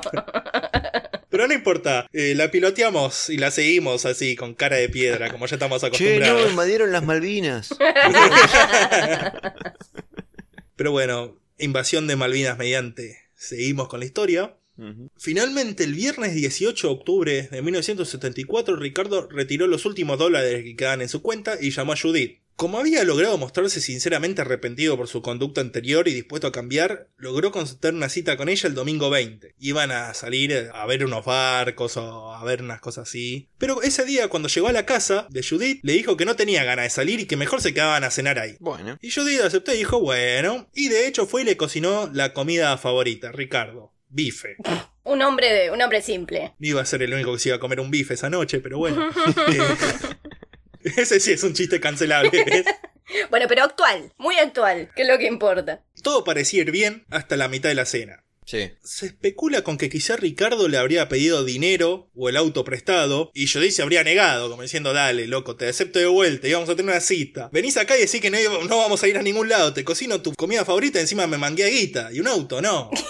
Y un auto aparte, de romper la bola. Claro, claro, no, no te voy a apretar nada esta vez. O tal vez que Ricardo le comentó de sus planes de escaparse del hospital y Judith intentó disuadirlo o hasta habría amenazado con avisarle al hospital. Claro. Sea como sea, comenzaron a discutir y en un momento Ricardo se puso violento, la llevó a Judith hasta la pieza, a los empujones, le arrancó casi toda la ropa para después tirarla sobre la cama. Ricardo se le lanza encima y le empieza a dar una paliza brutal, rompiéndole la nariz y los pómulos y desfigurándole el rostro a trompadas. Ah, mierda. Luego de esto agarró una de las medias de nylon que le había arrancado anteriormente y se la enroscó en el cuello a Judith presionando y asfixiándola hasta la muerte. Hecho esto, robó toda la plata que encontró en el departamento, fue hasta el auto de Judith, se lo llevó hasta la terminal de micro de Manhattan y se tomó el primer micro que partía hacia California. Y de este momento y durante los siguientes 20 años, Ricardo Caputo se esfumó para las autoridades estadounidenses. El chabón fue en micro hasta California, llegó a San Francisco, en donde pronto cambió su apariencia y consiguió una identidad falsa con el nombre de Ricardo Donoguía. Ya no podía más decir que era el heredero de Pisos Caputo. Ahora el, el heredero de Pisos Donoguier. Bueno. Uy, bueno, ahora hay que cambiar todo el auspiciado. Uy, hay que grabar de nuevo el, el jingle. Pisos de Naguer. Esta fue la primera de las 17 identidades que usaría durante las siguientes dos décadas, Ricardo. Claro, por eso no, no conoces Pisos Caputo, porque cambia cada rato de nombre la empresa. boludo. Claro, claro, claro, claro, es verdad, es verdad. La cuestión del chabón, recién llegado, vivió una pensión y subsistió vendiendo cuadros y retratos en la calle. Pero este no era el estilo de vida que le gustaba, por lo que pronto se dedicó a encontrar a otra mujer de la que pudiera vivir. Y la encontró enseguida en Bárbara Taylor. Ajá. Bárbara Ann Taylor era una mujer de 28 años, directora de documentales y directora de una subsidiaria de la editorial McGraw and Hills. O sea, ganaba buena plata la mina, era una mina de, de guita. Mm. Ricardo la conoció apenas un mes después del asesinato de Judith Becker y de haber llegado a San Francisco. Estaba vendiendo ahí sus dibujos en un bar irlandés llamado Mooney's del cual no me hago cargo en lo absoluto. ¿Para Muniz? Sí, pero no tengo nada que ver, loco. Yo No, no, dale, no. dale, dale. Sí, bueno, bueno, bueno. Muy sospechoso. No pueden comprobar nada, loco. Los bares Muniz, boludo, la famosa cadena de bares Muniz. Sí, pero este no era mío. ¿Qué, qué, qué- es eso? No es un argumento suficiente. ¿Cómo? ¿Cómo que no? ¿Cómo que no? No era mío, no tengo nada que ver, loco. Dejen de querer embarrarme. ¿eh? Además, yo no soy Mooney. Yo soy eh, Ricardo Donoguier. No, eh, no. Claro, el verdadero Muniz está preso en, en Tierra Santa. Totalmente. Pero bueno, estaban ahí en ese bar que no pienso repetir el nombre. Cuando llegó Bárbara, que era una habitué del lugar. Y nada, ella llega y se interesa por los dibujos del chabón. Y él dice, che, mira, te, te hago un retrato tuyo en este momento. Dijo, bueno, a ver, dale. Y mientras dibujaba, Ricardo le hizo el cuento de que sus padres eran terratenientes ricos en Argentina, que él heredaría sus tierras algún día, pero que hasta Bueno, entonces tierra, piso. ¡Ey, Sí. ey, ey! ¿Es verdad? estaban más o menos ahí. Sí, sí, sí, sí, sí, sí. No, no es muy diferente. Eran pisotenientes. eran pisotenientes, pero que bueno, hasta que él heredara todo eso, había decidido viajar y trabajar en sus dotes artísticas. Bárbara quedó intrigado desde el primer momento con él, y luego de comprarle su retrato y otro dibujo más, se lo llevó a su casa, un lindo departamento en uno de los barrios más top de San Francisco, asegurando también de esta manera el interés de Ricardo por ella, diciendo, eh, mirá, mirá la buena vida que me puedo pegar acá. Eh, Me agrada esta casa. Nada de pescaditos. Claro. pescadito, tal cual. Ricardo, ¿qué haces aquí? Ten, son de mi jardín. Y le da unas astillas. Son de mis pisos. Sí, son de mi... Un ramo de astillas. sí. Totalmente, pero bueno, sí, por todo esto, no pasó demasiado tiempo luego de este primer encuentro para que Ricardo se instalara en la casa de Bárbara. Bárbara estaba como encantada por el chabón. Estaba bárbara. Sí, sí, Tengo peores. estaba re en ella, Bárbara. Lo presentó rápidamente a todos sus amigos y compañeros de trabajo, lo llevaba a todas las fiestas y a comer afuera, obviamente siempre pagándole de todo, le pagaba la cena, los taxis, la ropa, la cual el Ricardo siempre elegía la más lujosa y la de marca. Hasta las vacaciones le pagó. Todo. Sí, todo, todo, todo el tiempo y Bárbara estaba encantada con el chabón, estaba enamoradísima en primer momento. Pero después de las vacaciones, como si fuese un patrón, igual que con Natalie antes, después de las vacaciones Bárbara comenzó a cansarse Ricardo y especialmente de su constante parasitismo. La paciencia se le acabó cuando Ricardo comenzó a manguearle un viaje a Hawái para él solo. Pero a mí me mata que, claro, no, no, el chabón no, no tiene escalas, ¿viste? Como no es que te mina de a pequeñas cosas, como bueno, pagame una cena, un taxi, ahí el Uber, ahí tranqui. No, no, no, es como, bueno, y ahora dame un auto. Bueno, y ahora eh, vacaciones a Hawái. Me quiero ir a Hawái yo solo y no entiendo por qué no me lo estás pagando. Claro, claro, y, y- y tiraba patadas en el Sí. piso como yo solo. el piso se agujereaba, estos pisos de mierda, ¿ves? Si tuviese los pisos. Puta boludo, con esto no pasa. No, no, claro, claro. Y al final tanto se hinchó la pelota Bárbara que le terminó pagando el pasaje solo para quitárselo de encima. Viste que esto también es un constante en las mujeres. Sí, ¿eh? Porque es como, eh, claro, él sabe que si insiste hasta el hartazgo, Sí, ceden. Claro. Es como, bueno, está bien, te firmo que estamos comprometidos, déjame echar los huevos. Bueno, está bien. Claro, ¿querés irte a Te pago Hawái? este viaje, andate, la concha. Anda a Hawái. Claro, el truco, el truco es ese, encontrar gente que se arte tanto de vos Sí. que te dé lo que querés para que te calles. Tengo mucho que aprender de este hombre. Apenas llegado a Hawái, Ricardo consigue trabajo como mesero, lo cual lo ayudó a asociarse con un estafador que usaba número de tarjeta de crédito robado para comprar bienes de lujo y después revenderlo. Y dado su trabajo de mesero, el chabón manipulaba constantemente tarjeta de crédito en los comensales y anotaba el número de esta. Y también cuando podía cobraba de más y se quedaba con la diferencia o daba mal el vuelto. Siempre estaba en una, Ricardo. Estaba ahí, viviendo con su socio, en un departamento, en un buen departamento frente a la playa, y se dedicó a vivir la buena vida un par de meses ahí en Hawái, trabajando en los restaurantes solo durante el mediodía, y después el resto del día pasándose en la playa, donde tomaba sol o buscaba nuevas víctimas a las cuales quitarle dinero o cenas. Ajá. Porque en ese nivel se estaba manejando ahí. Así es como conoce, a fines de marzo del 75, a Mary O'Neill, a quien le invitó a cenar a un restaurante que supuestamente tenía Ricardo. O sea, un restaurante del cual Ricardo era el dueño. En realidad la llevó al restaurante en el que laburaba Claro. Ricardo, donde conseguía comida gratis. Entonces se sentó y vio que lo atendían gratis, que no tenía que pagar nada, que todos lo conocían y, y Mary creyó que era dueño el chabón del lugar. Al día siguiente se vuelven a encontrar y primero Ricardo le dice que mirá, te voy a mostrar cuál es la mejor playa acá de la isla, yo hace un rato que estoy acá y conozco, y después en el medio la convence para ir a su departamento. Llegan ahí, primero se empiezan a dar unos besos, que esto que lo otro. Ahora Ricardo quiere seguir, pero ella se niega. Dice, bueno, no, un par de besos y nada más. Y Ricardo se pone el orto, le arranca la ropa, la tira a la cama, empieza a violarla, pero como ella se resiste, Ricardo le empieza a golpear brutalmente y lo hubiese seguido golpeando hasta matarla si no hubiese aparecido el compañero de él, el estafador, que sería estafador, pero tiene un puto límite. Claro, es un estafador, pero no es un femicida. O sea, Claro, entonces lo detiene, Mari aprovecha y se escapa, y Ricardo ah, también dice, me tengo que ir a la mierda de acá ahora, y se vuelve a San Francisco. Al día siguiente, la piba esta, Mari, regresa al departamento y le deja al compañero Ricardo una carta con su dirección para que Ricardo se vuelva a contactar con ella. En la carta decía, quisiera saber por qué hiciste eso, por qué pasó eso, no sabemos si como una forma de localizarlo para poder denunciarlo, o porque tal era el poder de embelezar a las mujeres Ricardo que tenía, que aún después de casi violarla y carla trompadas, ella quería seguir teniendo algún tipo de contacto, aunque sea con cartas con él, que había quedado tan intrigada, no sabemos. La cuestión es que Ricardo vuelve a San Francisco y lo primero que hace es llamar de vuelta a Bárbara Taylor. Primero para decirle que había vuelto por ella porque la amaba y quería estar con ella otra vez. Y después para pedirle si no podía irlo a buscar al aeropuerto con el auto, comprarle comida y hospedarlo en su departamento. ah. No, no, no, no, no, no, no, no, no daba hilo sin puntada, no, como es el caso. Bueno, eso. Eso. Sí, eso.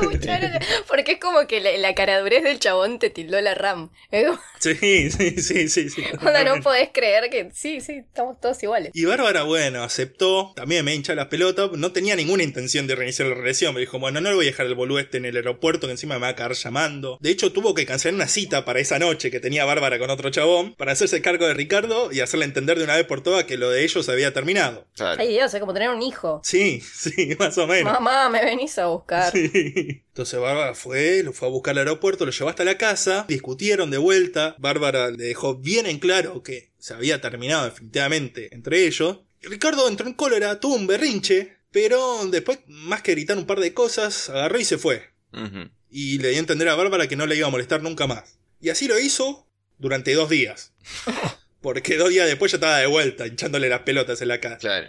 Pero esta vez, cuando se enojó, sí la golpeó, le arrancó la ropa, le golpeó la cara con los puños hasta noquearla, y una vez en el suelo, Ricardo le empezó a patear, primero todo el cuerpo y después se concentró en la cabeza, especialmente la frente y en la parte de atrás del cráneo. Le pateó la cabeza durante 15 minutos con tanta brutalidad que para el final las heridas de Bárbara eran tan profundas que se podían ver los huesos del cráneo. Mm, 15 minutos es un montón igual. Sí, sí, mucho. O sea, un minuto ya es un montón de tiempo para estar haciendo eso. Es como 15 minutos, me parece una locura. Claro, por ahí el chabón quería hacer de nuevo lo mismo, ¿no? Como, bueno, entré R en una, eso es inimputable, hermano. ¿Entendés? Como, igual le bajás el cargador ahí. sí, sí, o, o realmente había entrado en una furia homicida. O realmente, sí, no sé. Va- ¿Sabes lo que me llama la atención también? Que. ¿Y, y los familiares de estas chicas? ¿Qué onda? ¿Cómo? ¿Qué onda? Tipo, no preguntaban después que. que... Sí, pero. eh, a ver, a la de Natalie Brown, el chabón lo mandaron a un hospital psiquiátrico. Al de Judith Beck se escapó a California. Y con esta ya vamos a ver. Obviamente, después 15 minutos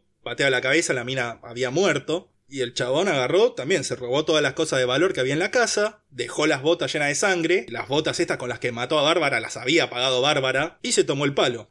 Cuatro días después de hacer esto, Ricardo estaba en El Paso, Texas, intentando cruzar la frontera con México sin documentos. Pensaba pasar chamullando el chabón. Cuando llegó hasta la guardia de la frontera, dijo que era un mexicano que quería volver a su país. Dale, maldito gringo puñetero, deja de pasar. Claro, eso lo- por ahí los yanquis se lo creyeron. Pero cuando llegó a, los- a la parte donde estaban los gendarmes mexicanos, sí, No son mexicanos. Claro, Pero querido, por favor, si yo soy de acá, de México. Pero soy de- che. Yo soy re mexicano. Claro. Te canto un tango mexicano. Sí, ¿sí? Claro. claro. Yo soy. Mi Buenos Aires, digo, mi DF querido. Las callecitas del DF tienen ese qué sé Ese- yo. ese qué sé yo, ¿viste? Eh, moscato, pizza y faena, Moscato, eh, pizza y taco. tacos y burritos. Sí, sí, sí. Pero si yo soy fanático del pibe del 8.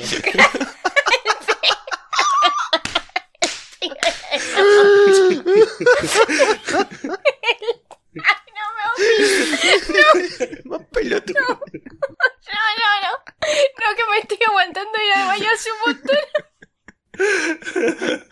Hola, amigos mexicanos.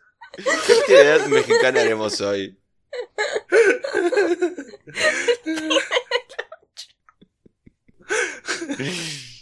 Ay, Dios.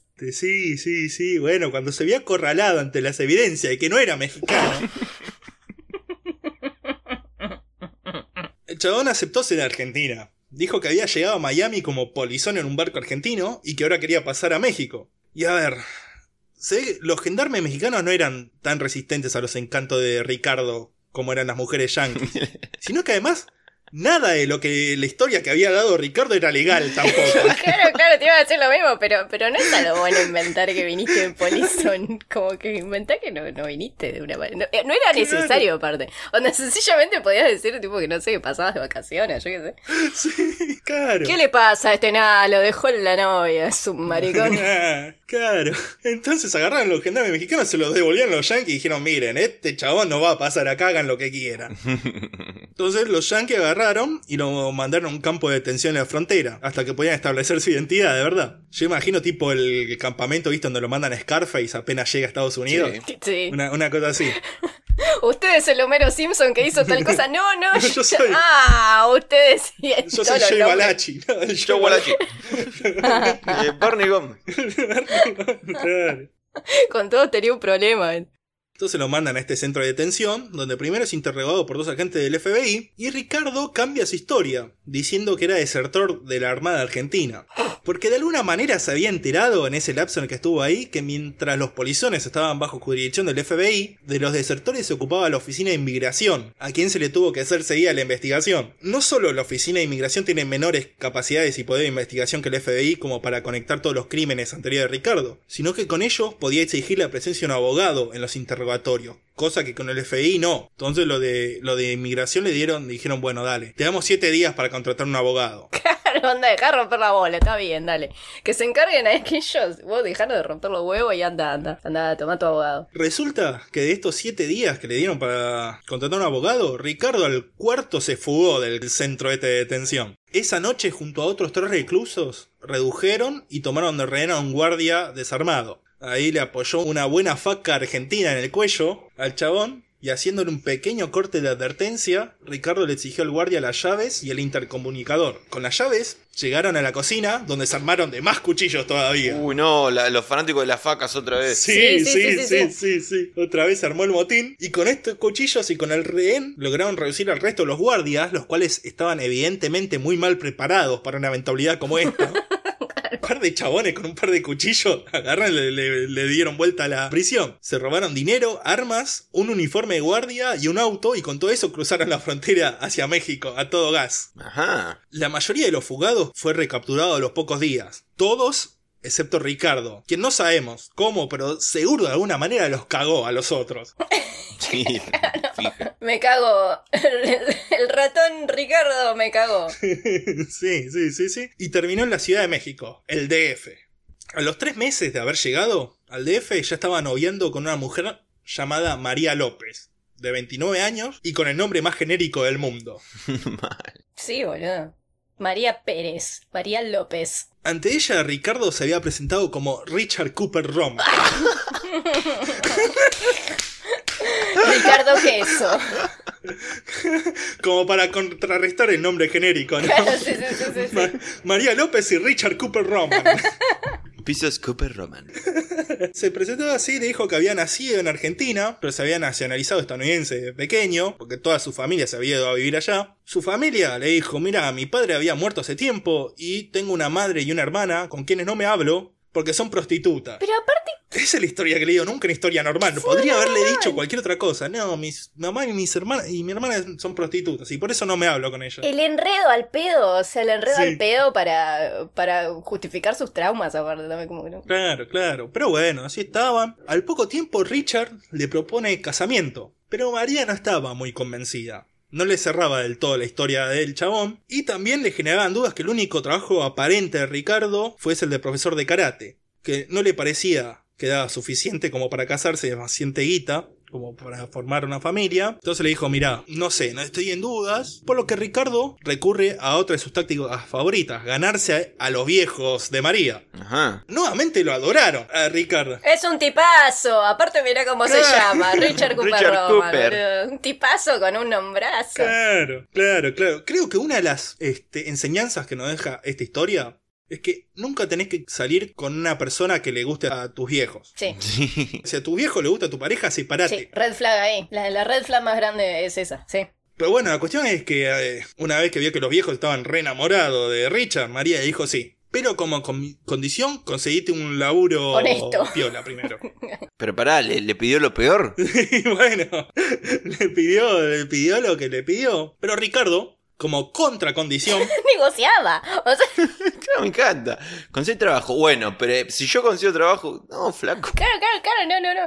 Él quería ganar igual, tipo, no importa. Sí, sí, sí, no, le dijo como contracondición, alquilemos un departamento para nosotros. Yo me encargo del alquiler y vos si querés seguir viviendo con tus padres hasta que nos casemos, pero alquilemos un departamento. Bueno, dijo María, pero al momento de firmar, firmó ella sola el alquiler y los impuestos. Claro. Ricardo se Y hizo el por boludo. alquilemos me refiero a alquilanos. Claro, Claro. Claro. Y además de no vivir ahí, María iba todos los días al departamento a lavar y cocinar para Ricardo, que se pasaba todo el día en la calle, supuestamente buscando laburo. Pero este laburo no llegaba nunca, por lo que pronto comenzó el chabón a ponerse un humor cada vez más violento y empezó a abusar verbalmente de María. Como siempre, empezaba siendo un divino y de a poco empezaba a ponerse más el chabón.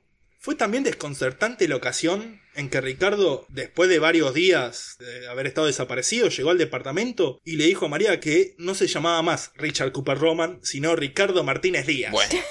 Pero es más, soy Miguel Sánchez. Miguel Sánchez. Sí, sí, sí, sí, sí, sí, total. Claro, con esta nueva identidad Ricardo consiguió por fin un trabajo como vendedor de libros, pero el casamiento no iba a llegar nunca. Primero Ricardo comenzó a pegarle a María, que en un primer momento lo abandonó por esto, pero terminó volviendo por poco tiempo, igual porque algo después Ricardo le dijo a María que no la necesitaba más, ni la quería, y que la había estado engañando con otras mujeres todo ese tiempo. Entonces la relación se quebró totalmente, María se fue, Ricardo quedándose con el departamento y todos los muebles y todas las cosas que había comprado durante todo ese tiempo con la plata de María, porque a ese nivel bajísimo estaba operando el chabón. Oh, Pero lo que pasaba también es que para ese mismo momento Ricardo ya estaba de novio con otra mina llamada Laura Gómez, de 23 años. Todos nombres generiquísimos, boludo. claro. Generiquísimos. De 23 años, nombre genérico, graduada en algo que se llama psicología industrial. No tengo ni puta idea qué será eso, pero Es, bueno. eh, son, eh, o sea, deben hacer más cosas, ¿eh? pero yo lo que sé que hacen es como eh, te evalúan cómo te comportás en el trabajo, cómo vos te adaptás al laburo y cómo el laburo se adapta a vos de alguna manera para... claro, sí, no, pero... Capaz van y hablan con las fábricas. ¿Por qué no funcionas bien? Claro, hablan, hablan con los pisos de la fábrica. Claro. ¿Cómo te sentís vos con respecto? No, pero para poder elegir a- al, al personal más apto. Onda, es como que, ah, bueno, según la personalidad de esta persona y cómo se Claro. desempeña acá, eh, es más apto o no para este puesto, cosas así. Payaso. Debe, debe hacer más cosas también un psicólogo industrial, pero no tengo idea. Si hay algún oyente que sea psicólogo industrial, que nos diga. Pero bueno, sí, hacía eso. Además, era la hija del dueño de la marca más grande de camiones de México. Y por si fuera poco, era una mina, una mujer muy atractiva. Tanto es así que Ricardo la conoció cuando junto con unos amigos visitó un estudio de televisión en donde Laura estaba filmando una publicidad para una cerveza. O sea, se había sacado la lotería con la mina esta, Ricardo. Tenía todo lo que hubiese querido querer en una mujer. Todo lo que quieren las guachas. Claro, poco tiempo se volvieron amantes y usando sus influencias, ella le consiguió un puesto de alta paga en una importante fábrica de acero. Mirá. Si bien Laura siempre presentó a Ricardo como un amigo, los padres de ella sospechaban que tenía otro tipo de relación con ella y no les importaba porque también le cayó simpatiquísimo el chabón. Ahora, cualquiera de nosotros cae en una situación así y dice, ya fue, la repegué para toda mi vida. Pero Ricardo no podía estarse quieto. Ricardo no podía trabajar.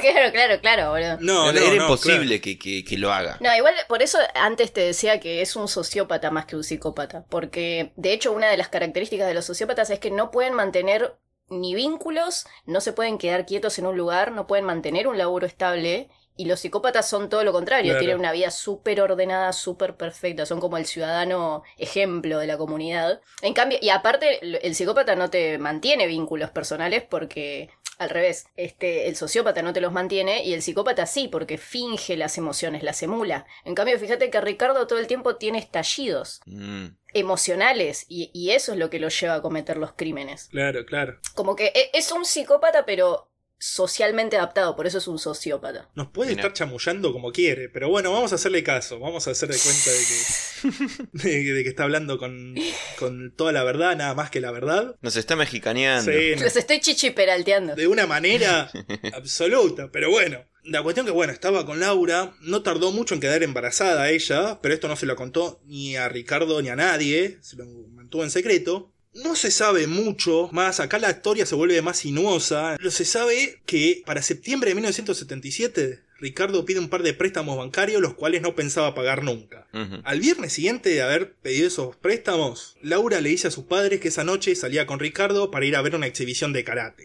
A las 8 de la noche, Ricardo pasó a buscarla en un taxi, pero en vez de ir a una exhibición de karate, fueron hasta la casa de Ricardo. Y una vez ahí, Ricardo cometió el asesinato más violento de todos los que se le pudieron comprobar. Uh.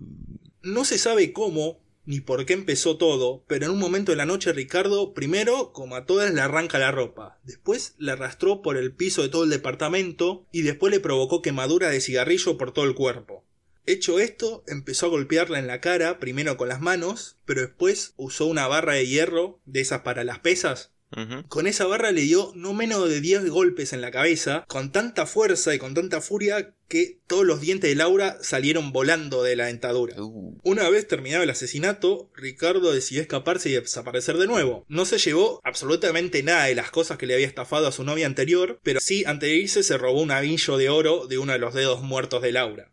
Muchos años después, Ricardo daría como justificación para el asesinato que dado que Laura estaba tan enamorado de él y se quería casar, y como él no quería casarse, decidió matarla para ahorrarle el sufrimiento. Cierra por todos lados esa lógica, ¿no? Seguro. Los siguientes años son confusos y poco investigados en la vida de Ricardo, que además no se podía estar quieto, estaba por todos lados, no se pudo reconstruir en su totalidad. Se sabe que en 1979 Ricardo se casa con una inmigrante cubana llamada Felicia Fernández, con quien habría tenido dos hijos.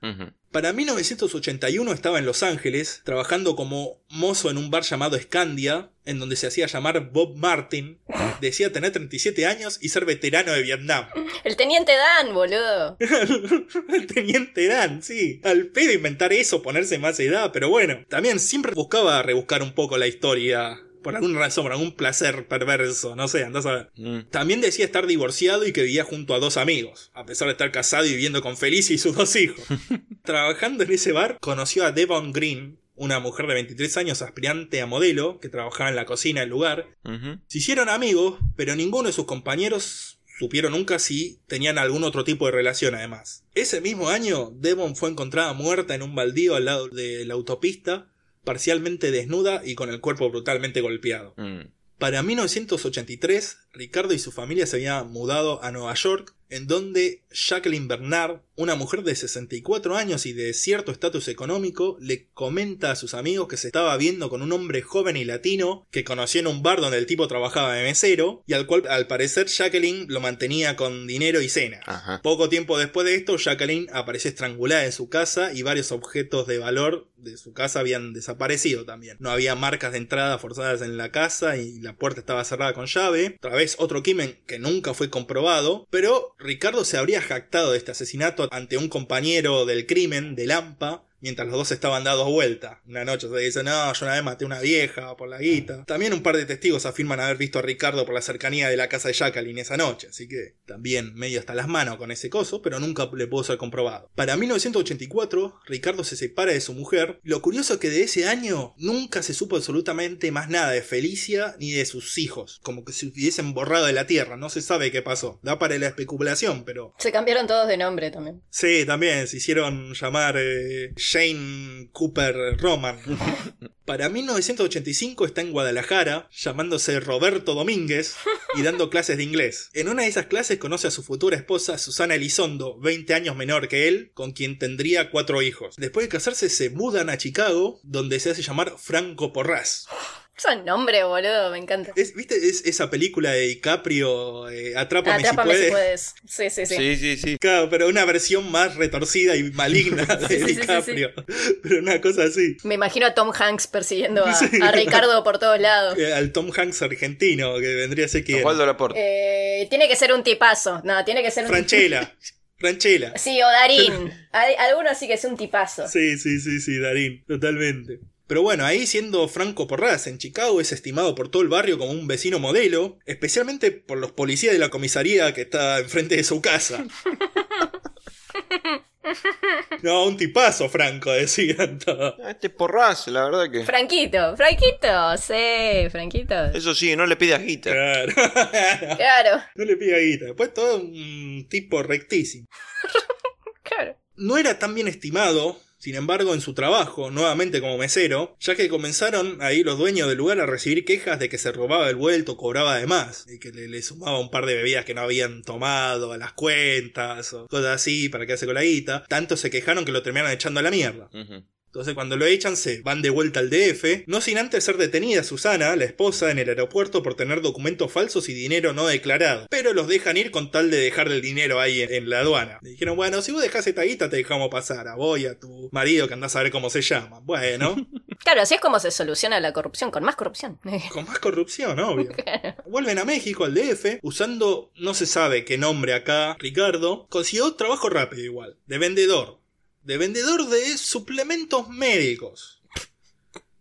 A los que parecía que nada más podía vender cruzando la frontera con Estados Unidos todo el tiempo. Paracetamol picado. Y además le dejaba demasiada guita como para que esté vendiendo solamente suplementos. ¡Ay, vendía falopa! Todo el mundo sabía que vendía falopa.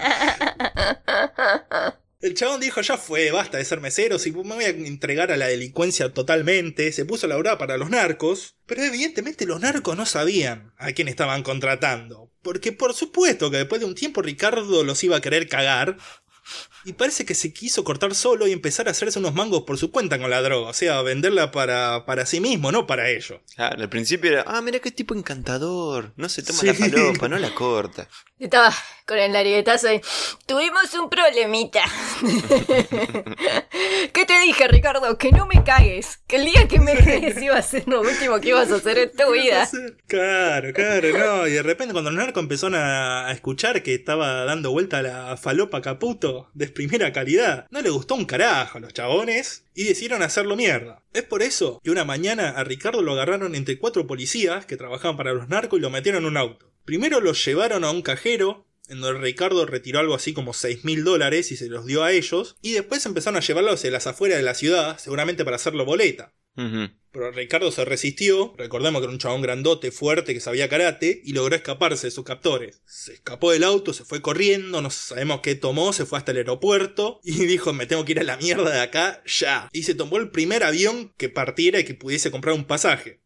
Y el pasaje iba hacia la Argentina, hacia su Argentina natal. Chabón llegó a Buenos Aires, después se fue hasta Mendoza, en donde se contactó con su madre, de quien no sabía nada hace más de 20 años. Se reencontró con ella, con Luis, su padrastro. Se hospedó con ellos en un principio pensando que podía esconderse ahí, pero enseguida de vuelta se hinchó las bolas de su familia. La familia tampoco decían qué onda con este, que desapareció y apareció de la nada. Y ahora no trajo regalo, boludo. Y ahora no trajo regalos, que esto que lo otro. Entonces el chabón dijo, bueno, consultó a un abogado primero, después fue hasta la de la vieja y le confesó a la madre todos los asesinatos que había cometido. Esto lo hizo porque había decidido que era mejor estar preso pero vivo en una cárcel estadounidense que escondido ahí o muerto por los carteles mexicanos que son particularmente sádicos con su venganza, aún los que no usan en gangas. Claro, boludo. Claro que nunca admitió que esta era su verdadera motivación para confesar, ¿no? Decía, en cambio, que al ser estos asesinatos causados por su enfermedad mental, ya no podía más con la culpa y los remordimientos. Claro, este es un buen chabón, boludo. Es un Claro, se arrepintió. Hay que darle dinero. claro, claro, claro. Lo creyeron. La madre le dijo, bueno, entregate, rezá, reza mucho, todo esto, como para crear así una, una imagen de tipo inocente, ¿no? Sí. Para su defensa, en Estados Unidos, su hermano Alberto, que al igual que Ricardo se había ido a vivir a Estados Unidos y seguramente era medio psicópata también porque la levantó en pala y se hizo millonario, Mira. le consiguió como abogado a Michael Kennedy, un famoso abogado neoyorquino que entre sus diversos clientes había tenido a las Panteras Negras, a Timothy Leary, a Ivana Trump y a Gaetano Badalamenti, un capo de la mafia siciliana, entre otros. Oh. Como dato de color, Alberto, el hermano, consiguió a Kennedy a través de un amigo en común de los dos, que era Hamilton Fish, político neoyorquino y miembro de la famosa familia Fish de la que descendía nuestro viejo amigo Albert Fish. Ah, mierda. ¿Se acuerdan que habíamos dicho que era tipo como un burlando? No, no, burlando no, que era como el... Ah, ¿con quién era que lo habías comparado, boludo? Con un político. ¿El ¿Quién? ¿Los Fish? Bueno, no me acuerdo, pero sí, se recuerdan, sí. Sí, sí, sí, totalmente. Está todo conectado, loco. Y volvemos a hablar de este hijo de puta Albert Fish. Boludo, está en todos lados y son todos Albertos. La, la moraleja es que hay que desconfiar de los Albertos. Lo primero que hizo Kennedy fue llevárselo a Estados Unidos y arreglar una entrevista exclusiva con el programa de televisión Primetime Live, en donde confesaría sus crímenes y daría su versión de los hechos, según los cuales estos fueron todos cometidos bajo ataque de locura. Para darle más fuerza a la entrevista, Ricardo fue puesto en detención en vivo al final de la entrevista ante las cámaras. Hay un video de eso, después lo vamos a subir, donde está toda la entrevista. Uh. Es una locura. Claro, re mediático todo, como... uh. Sí, sí, todo bien show, bien show como le gusta a los yankees también, ¿no? Sí. También arregló una entrevista para Susana Elizondo, la última esposa de Ricardo, en donde afirmaba que todos los años en los que habían estado casados, Ricardo había sido un marido y un padre ejemplar, sin ninguna muestra de violencia ni nada que se le pareciera. También fue en este momento en que Ricardo declaró por primera vez en su vida que había sido violado de niño, algo que había mantenido en secreto a todo el mundo desde siempre, si es que esto había pasado en realidad, ¿no? Claro. La verdad, es bastante claro que esto era parte del plan de Kennedy para conseguir el suficiente apoyo del público hacia la defensa de de Ricardo, que iba a pedir ser inimputable por locura. Claro, pues lo podría haber usado de argumento en, en otros, en otros momentos también donde se vio complicado y sin embargo lo hizo acá. No, lo hizo acá nada más. Donde, estaba más que jugado. En una situación en la que él solo se metió también, porque mirá que meterte con los carteles, o sea, dale. Qué ganas de complicarla al pedo. Eh, pero típico de, de estos tipos, los sociópatas, psicópatas, que en un momento ya piensan que son invencibles. Hace 20 años me vengo escapando del FBI, matando gente, me escapé de un centro de detención. ¿Qué van a estos narcos? ¿Qué me van a hacer? Claro. Y casi lo matan, los narcos, lo- con los narcos no se jode. Entonces estaba ahí preparándose para el juicio, esperando que lo manden a un hospital mental de vuelta, como cuando mató a Natalie Brown. Ricardo solo había confesado los crímenes de Natalie Brown, Judith Becker, Barbara Taylor y Laura Gómez. Seguramente estos eran los crímenes en los que más implicado estaba con respecto a los testigos y pruebas en su contra, por eso lo reconoció. Y además el de Laura, como fue en México, no le iban a jugar por ese en Estados Unidos. De todos los demás, no dijo nada, nada más confesó lo que se le podía probar. El primero de los juicios que se llevó a cabo fue el de Natalie Brown, el cual en su momento no se había llevado a cabo por jugarse que Ricardo estaba loco. Esta vez el peritaje psiquiátrico fue llevado a cabo por el doctor Park Elliot Dietz, un psiquiatra reconocido por su honestidad, que tenía en su historial haber peritado también a Jeffrey Dahmer, el caníbal de Milwaukee. Está todo acá, boludo. Eh, está todo, todo junto. En el peritaje, que andó entre muchas otras cosas en sus experiencias y fantasías sexuales, Ricardo fue sumamente cuidadoso de no mostrarse como un pervertido o un violento, pero lo único que demostró así fue su facilidad para la manipulación. claro. También dejó ver rasgos de su narcisismo y su sociopatía al nuevamente echarle la culpa de todo lo malo que le había pasado a la vida a todos los demás, sobre todo a su madre, poniéndose, siempre haciéndose la víctima. Ah. Con respecto a los asesinatos, se afirmaba que en cada uno de estos perdió el contacto con la realidad y solo veía líneas y puntos de colores. Pero lo más demostrativo quizás sea que, aun cuando seguía insistiendo que los asesinatos habían sido cometidos en un rato de locura y él no quería hacer eso, igual intentó ensuciar a sus víctimas, ¿no? Dejó como entrever que algunas de, de- de las mujeres que había matado o eran putas que lo habían estado engañando, Sí, como que o eran drogadictas. En todas las mentiras de él se filtra ese rencor que, que viene de lo de la madre, ¿no? Sí, de lo sí, que le inculcaron en- a fuego durante su infancia. Es tremendo eso. Claro. Porque es innecesario aparte. o no, sea, claro, no tenía que, absolutamente que eh, ninguna razón para hacer eso, pero, pero se le escapaba. Decía, está bien, fue sin querer, no tenía por qué hacerlo, pero igual medio que Pero un poco se lo buscaron, porque eran unas putas de mierda, claro. Claro, claro. Y también quiso justificarse diciendo que en los momentos previos a los asesinatos siempre o lo estaban presionando para casarse, cosa que era mentira, o que una lo quiso drogar contra su voluntad, o que otra lo presionaba a realizar actos sexuales que él no quería. ¿Y quién le iba a creer eso al chabón? Porque decía que una era sadomasoquista y él no le gustaba y lo presionaba por eso, y por eso entró en crisis y perdió sentido de la realidad y por eso la mató. O sea, Mm. Nada, se, se echó mierda él mismo. Que no, se enredó solo, sí, se enredó solo, completamente. O sea, él quería decir que eran unas trolas y, y, y bla, y, y por eso tenía que buscar una justificación y que no, no, cualquiera. Lo cierto es que con todo esto Ricardo no pudo convencer al Dr. Ditch de su locura y se lo declaró apto para afrontar el juicio. Al conocer esto, Kennedy, el abogado, le dijo, mira, esta era nuestra mejor carta, loco. Mejor declararte culpable porque sos impresentable, flaco. le dijo, Sos un boludo. porque ya te- estás hasta la mano, no podés Claro. parar de cometer crímenes ni ahora mismo. Te estás robando mi diploma, loco. Dejá ese diploma ahí.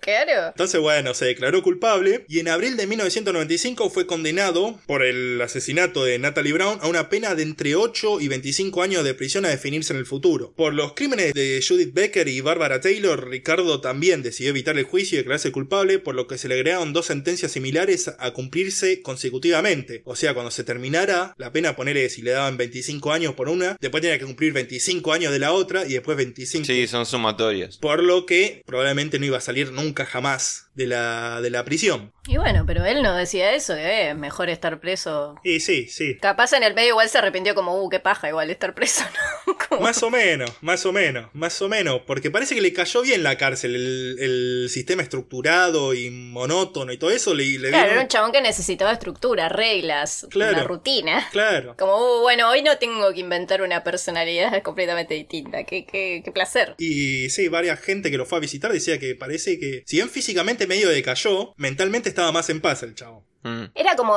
le había pasado a Meloño, ¿era? No, a King Corner. Sí, sí, sí, a- sí, a- Que era como que decían, está mejor adentro, porque él lo que necesitas es la estructura. claro, Lo sacás de esa estructura y ya hace desastre. claro. Así que ahí estaba. Que se había metido en la colimba, sí, ¿verdad? Sí, sí, sí, sí, sí, sí, se ve que no es eh, raro que a este tipo de personas le pase eso. Entonces estaba ahí el juicio de Laura Gómez, México decidió no, no, no perseguirlo porque ya está, ya le habían dado prácticamente cadena perpetua en Estados Unidos.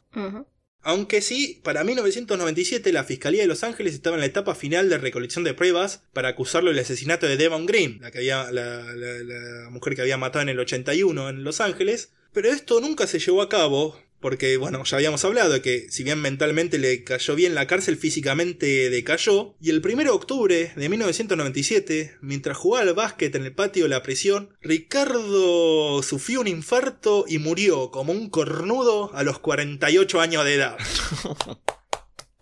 Terminando así la odisea de este Leonardo DiCaprio maligno. Tremendo, ¿eh? Por todos lados anduvo. El, el- se puede, el Leonardo DiCaprio mendocino, boludo. Sí, sí, sí, totalmente. Bueno, pero viste que no fueron dos partes antes. ¿Viste? Ah, esa, eh. a ver, fue un larguito. Te hicimos dos horas de programa, pero, pero Fue eh, larguito, pero bueno, bien. eso ahí vas a aprender a no quejarte más, ¿viste? ahora de ahora en más todo episodio de tres No, horas. me voy a seguir quejando. De hecho, ahora me voy a quejar de que de este episodio es largo. Vas a contra contraofertar. Listo. Sí. Y, y- y- y también estoy incitando a los escuchas a que se quejen de Claro. que el episodio es largo. Es que el episodio es largo, ¿sabes? Decir la verdad, estabas esperando en un momento que yo dijera, pero esto lo vamos a ver en el próximo episodio. Y estabas ahí listo a pegarme una piña virtual. Más o menos, ¿eh? Porque eh, la dinámica de las partes es diferente. Es diferente, ¿no? Después de un tiempito ya me di cuenta que no. Que no, que no, no iba a pasar esto. Claro. Pero bueno, bien, bien, bien. Hubo un buen laburo de investigación, lo felicito. Y sí, lo estuvimos esperando. Ah, como si fuese que yo hice un montón de cosas. O sea, no. Muni hizo la investigación.